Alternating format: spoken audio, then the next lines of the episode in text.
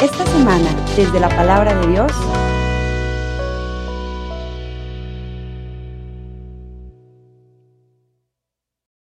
En aquel tiempo Jesús y sus discípulos atravesaban Galilea, pero él no quería que nadie lo supiera, porque iba enseñando a sus discípulos. Les decía, el Hijo del Hombre va a ser entregado en manos de los hombres, le darán muerte y tres días después de muerto resucitará.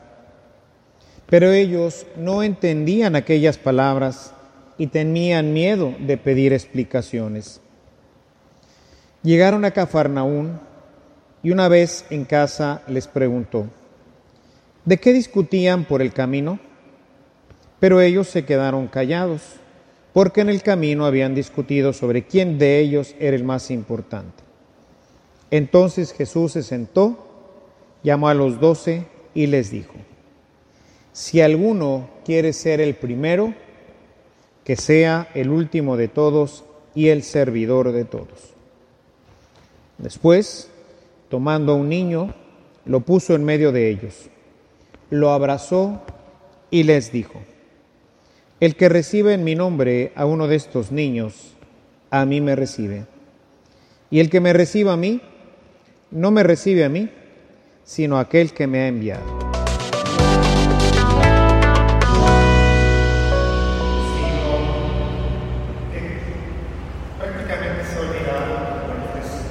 les digo, a veces es comercial y un patrocinador. Antes de entrar a nuestra familia, alguna nota litúrgica, alguna nota que nos ayude a una celebración pues más fructuosa. La iglesia acostumbra, antes de la lectura del Evangelio, que es la palabra de Dios, Jesús mismo quien se va a proyectar, se va a hacer presente en nosotros, canta el aleluya. Ordinariamente o normalmente debería de entrar en procesión, como lo hacemos aquí, debería ser prácticamente, al menos en todas las misas de domingo, para darle realce y para que todos comprendamos la fuerza que tiene el Evangelio, porque nos va a hablar directamente Jesús a. Después de que se, se proclama el Evangelio, después de que decimos palabra del Señor, entonces el diácono o el sacerdote puede hacer dos cosas. Si está concelebrando, si es un diácono o un sacerdote el que lo leyó, puede besar el libro y ponerlo hacia ustedes para que todos adoremos a Jesús. Es Jesús mismo, es como si tuviera la hostia en la mano, es lo mismo. Por eso todos permanecemos de pie, mientras al final del Evangelio se vuelve a cantar el aleluya para darle gloria a Dios que nos está hablando. Pueden también llevar el libro del Evangelio, el Evangeliario. Esto solamente debe de hacerse con el Evangeliario, no debe de hacerse con el leccionario que tenemos, que es en donde están las demás lecturas de la misa. Solamente con el Evangeliario, que como ven, pues es un libro tenemos varios Este es el que acostumbramos usar en las misas que no son muy demasiado solemnes, ¿verdad? O sea, como para destacar las que son las grandes fiestas, que pues lo han visto, uno dorado que tenemos muy hermoso, que realza el contenido que está allá adentro, ¿verdad? Estas pues son piedritas ¿verdad? Pero los de a de veras, o sea, por ejemplo, los que se usan en el Vaticano, los que se usaban en las grandes catedrales, pues no eran de mentiras, ¿verdad? Eran zafiros, eran diamantes, eran rubíes, ¿verdad?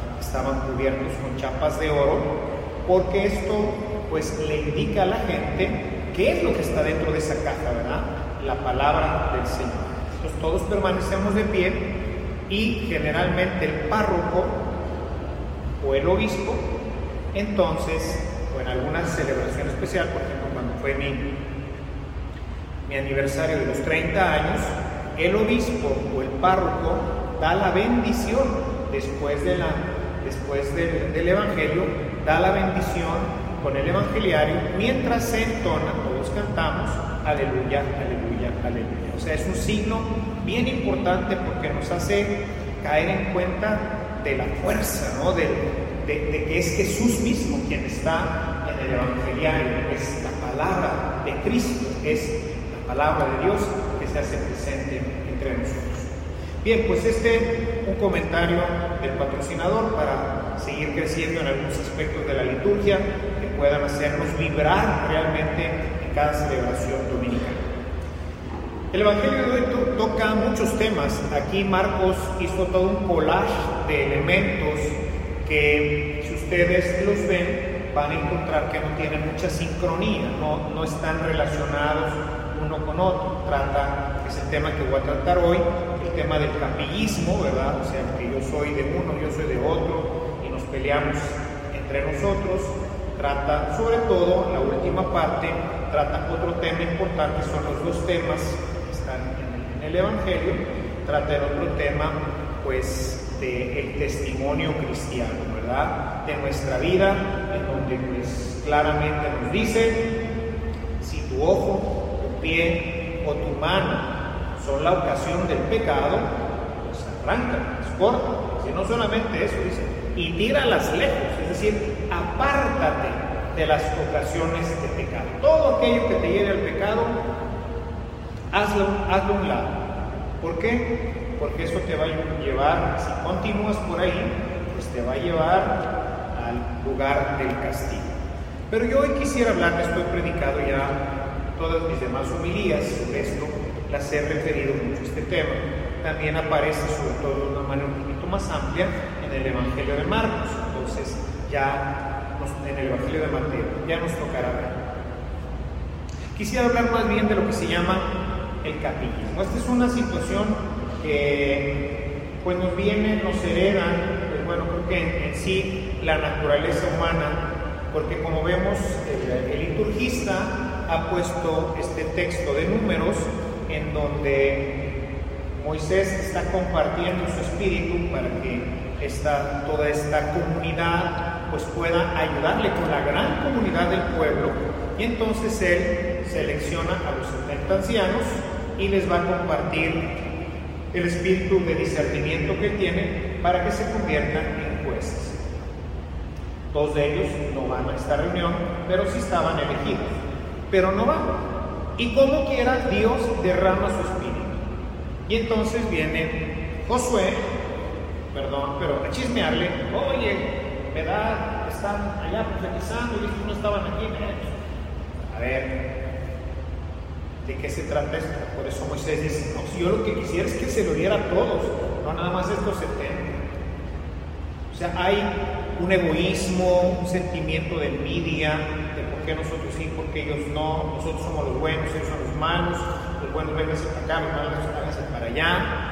Y pues vemos que en el Evangelio de hoy sucede exactamente lo mismo. Los apóstoles encuentran a una persona que está pues haciendo curaciones, expulsando demonios, usando el nombre de Jesús. Y entonces Juan, que pues no por nada le dicen Jesús como apodo el hijo del trueno, ahí a su hermano Santiago. Dice, ¿por qué se lo prohíbe?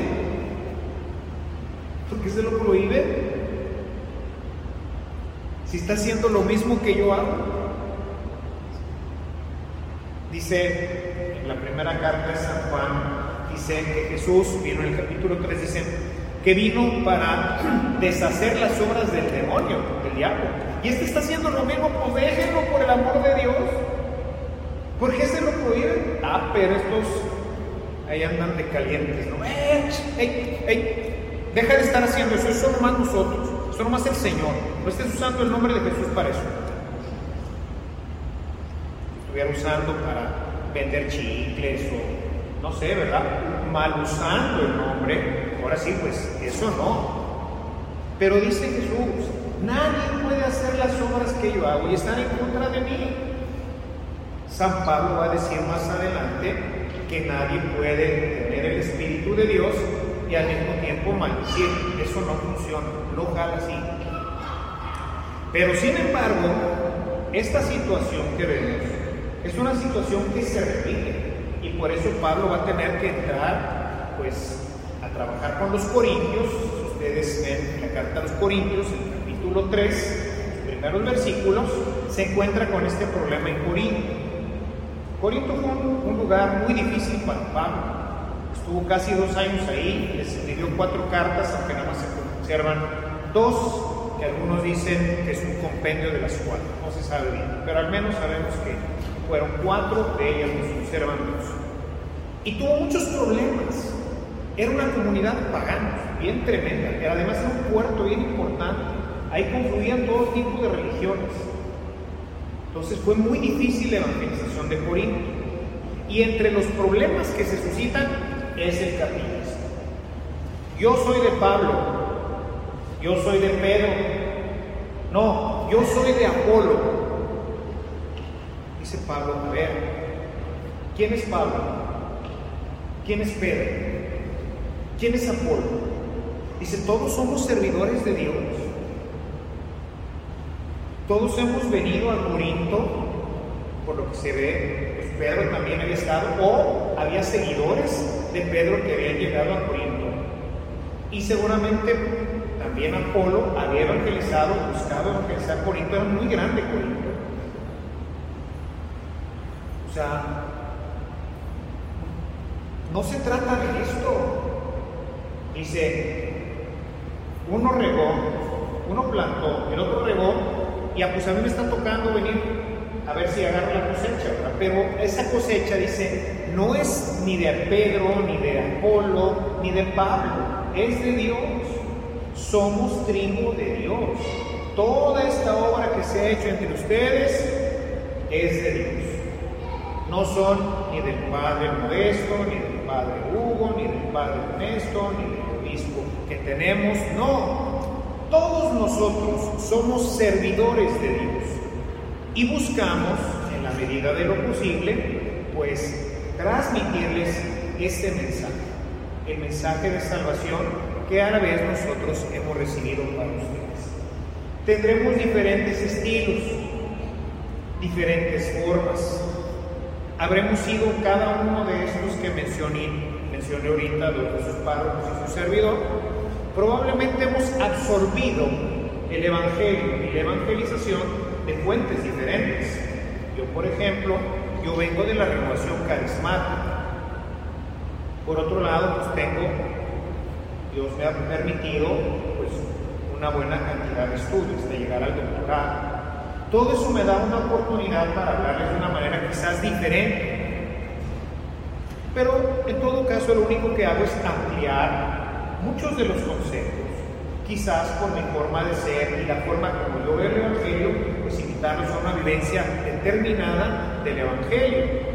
Pero no creo que hayan hecho algo diferente, usted siendo el Padre Hugo, el padre Modesto o el padre Figueroa, que fue quien empezó esta comunidad. Todos hemos buscado hacer lo mismo. Sin embargo, se va dando el capillismo. Entonces mueven al padre Hugo y se lo ponen más o menos por aquí se pinta, pues allá van. Gracias a Dios ahora mismo mandaron a la China Verde, ¿verdad? al otro lado de la ciudad. De repente viene a visitarme, tenemos una familia que, que viene a San pero es más complicado. Pero si no, hay vamos. Bien, también es natural que sigamos a un pastor. Es natural, no pasa nada. Sin embargo, debemos de mantener la idea que es un solo evangelio, es una sola enseñanza. Ni soy de Pedro, ni soy de Apolo, ni soy de nadie. Soy de Cristo, soy cristiano. Y como tal, me muevo dentro de la iglesia. Esta idea ahora quisiera llevarla un poquito más, extrapolarla todavía más. ¿Qué pasa con los protestantes? Algunos de ustedes, levanten la mano a ver si alguien sabe. ¿Quiénes son los arrianos?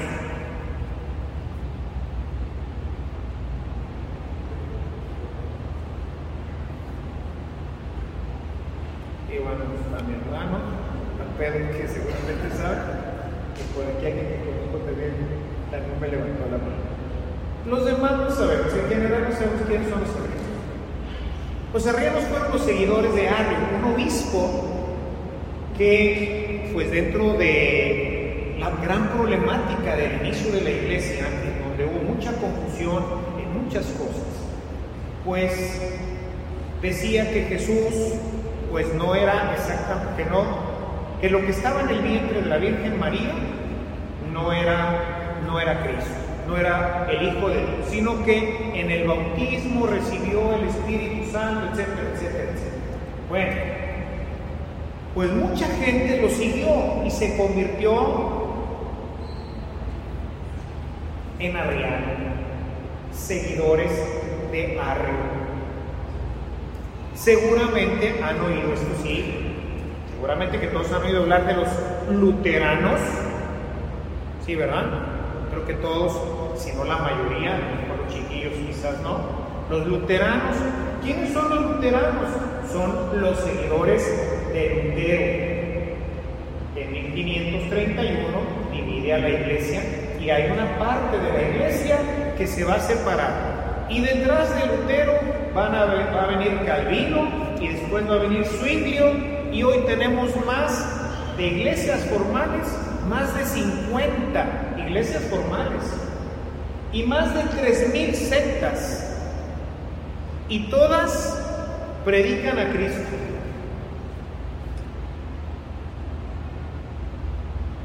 Todas predican a Cristo. Arrio también predicaba a Cristo. Pero en su concepto ya teológico, ya cuando entramos a la parte teológica, ahí podemos empezar con situaciones complicadas porque ahí entra el discernimiento. Ahí entra una comunión que tiene que haber en la iglesia para en un momento dado descubrir en esta profundidad. Entre más leo la escritura, más me doy cuenta que es un pozo sin fondo. Creo que ya en alguna ocasión les platiqué de, un profesor ahí en, en, Roma, él es especialista en, en, Apocalipsis, se llama Hugo Bani. Si encuentran algún libro de Hugo Bani sobre el Apocalipsis, es de lo. Hay uno que se llama así nada más.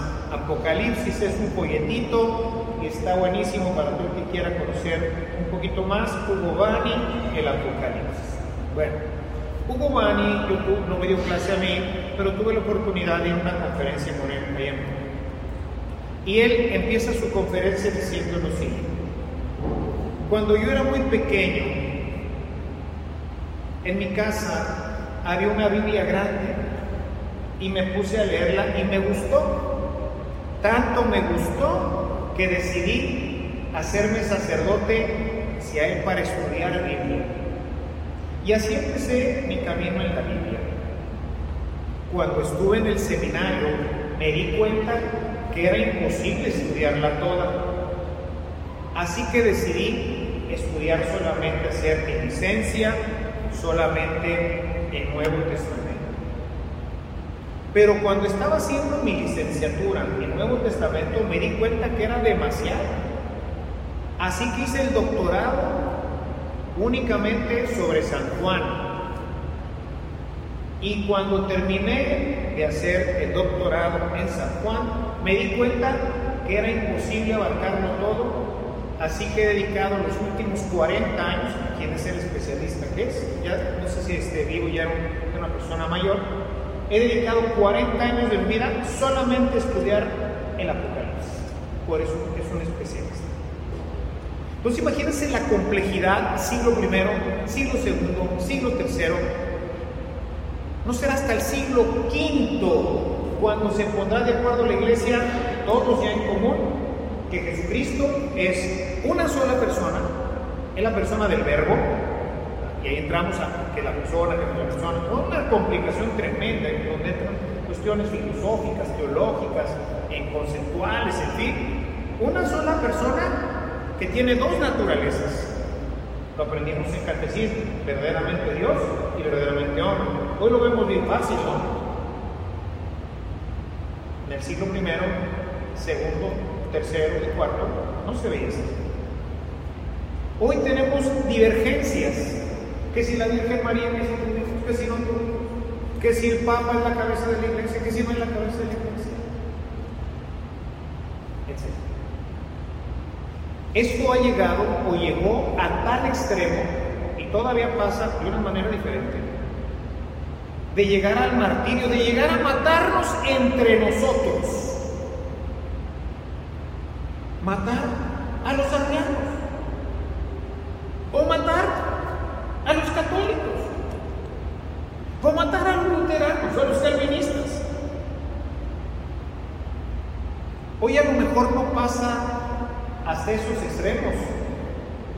Pero díganme si no es cierto, quizás todos tenemos parte de esta experiencia ojalá y la pudiéramos corregir con estas palabras que les estoy diciendo y con este evangelio que nos muestra Jesús, en donde se da la desintegración de la familia. De repente uno de los miembros de la familia, por la mala evangelización que tenemos en la Iglesia Católica, pues llega un hermano protestante de cualquiera de estas denominaciones, le habla de Jesucristo, lo convence, especialmente con su testimonio, con la palabra de Dios en la mano, nosotros los católicos que somos medio burracos para el tema de la Biblia, pues ay, nos queda, ah, sí, ah, pues no, entonces sí, y pum, se hace, se hace, se hace luterano, se hace calvinista, se hace evangélico, se hace pentecostal, etc. Y empieza a hacer un desorden en la casa, a dividir a la familia. Y luego se divide la familia, dos contra tres y tres contra dos. Y luego esa familia van a la casa de la abuelita y el mismo circo.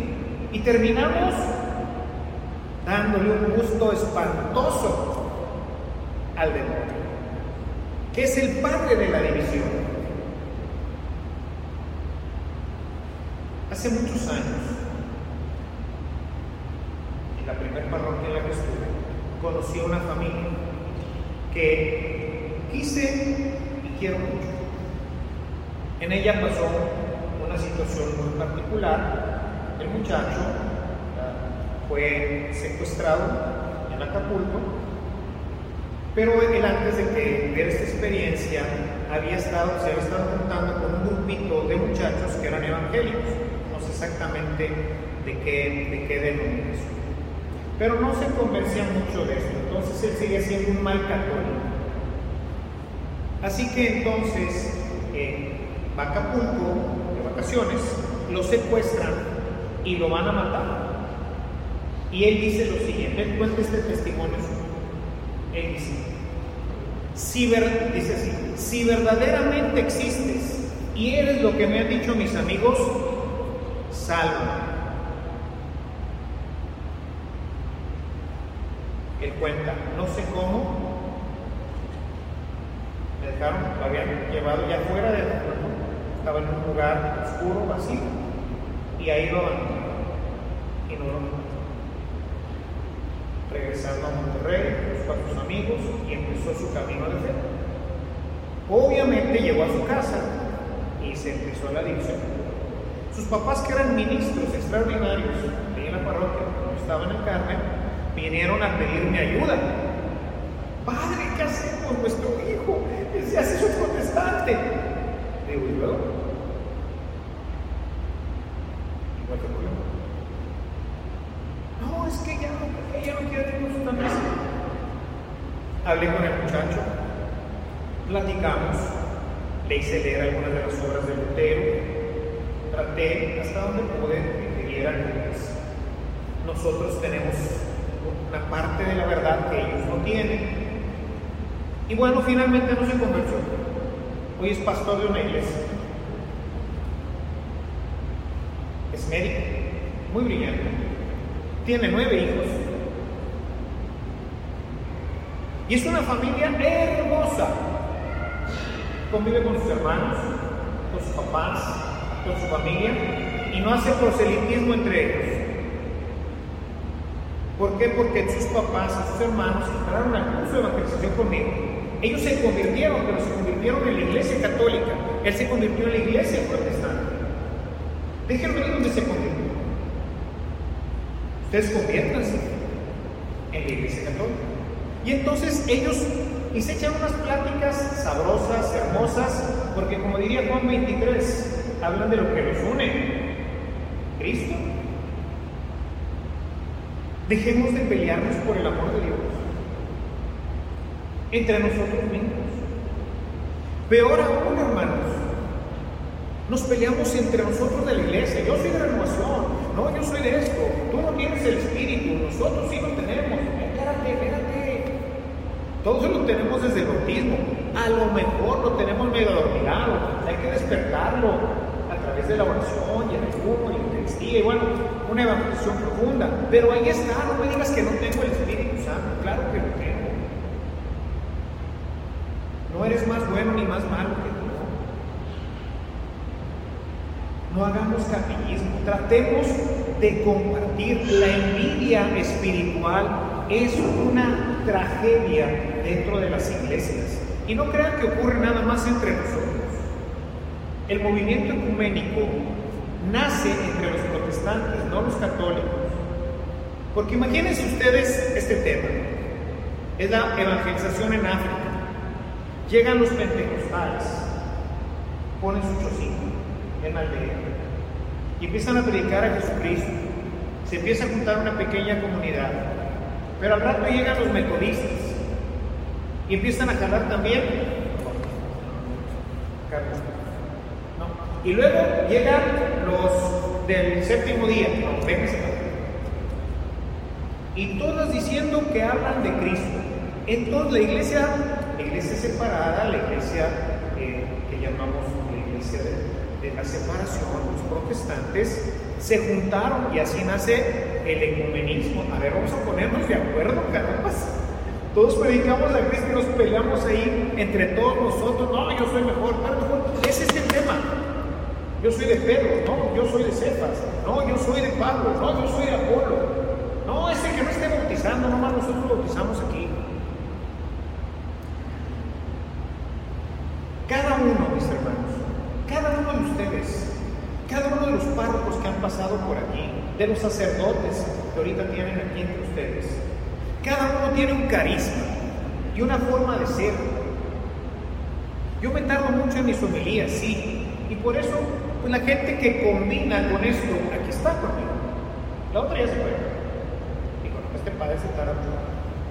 Hay otro que se tarda menos. Bueno, y luego tiene otro carisma él.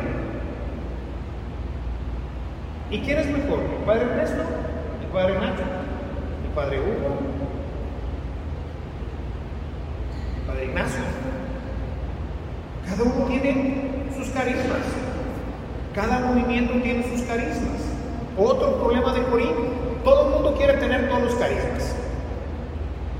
Yo soy una bestia para los deportes. Mi papá no era buen deportista. No me enseñó a jugar deporte. Entonces nunca entré a ningún equipo de ninguna cosa. ¿Por qué? Porque soy pésimo. Pero en la lectura es otra cosa. Carismas. Y somos un solo cuerpo.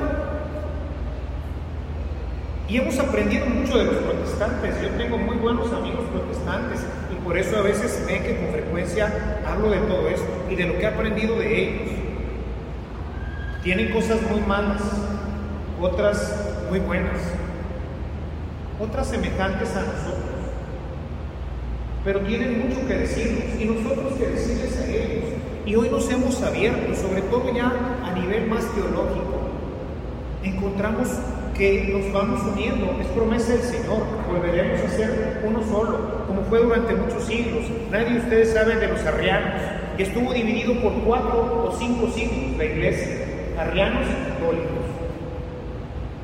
Y hoy estamos en una iglesia. Luego vino 1531, nos volvimos a dividir, protestantes y católicos. Llegaremos nuevamente a la unidad cuando, no sé, es promesa del Señor. Mientras tanto, no hagamos más grande la división como dice el Papa hoy Santo San Juan 23, busquemos hablar de lo que nos une y no de lo que nos separa. Busquemos cooperar con nuestros conocimientos. Oye, Renovación tiene un curso de esto. Oye, pues pásamelo, ¿no? Oye, no, pásamelo.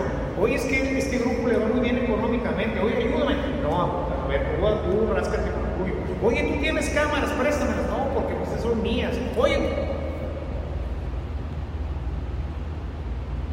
Primera de Corintios 12, Todos querían tener todos los carismas. Les digo a los novios a veces, oye, ¿tú quieres leer esto? Pues, nada más porque no puedes ser la hostia, pero si no también quisiera ser la hostia tú. ¿Se quieres ser todo? No. Dios, dice Pablo, ha puesto carismas y elementos en cada uno, cada movimiento, en cada religión. El Evangelio de hoy incluso, dice Pablo, en todos aquellos que no niegan a Jesucristo, que no niegan su verdad, que no niegan su doctrina, que más o menos siguen esto.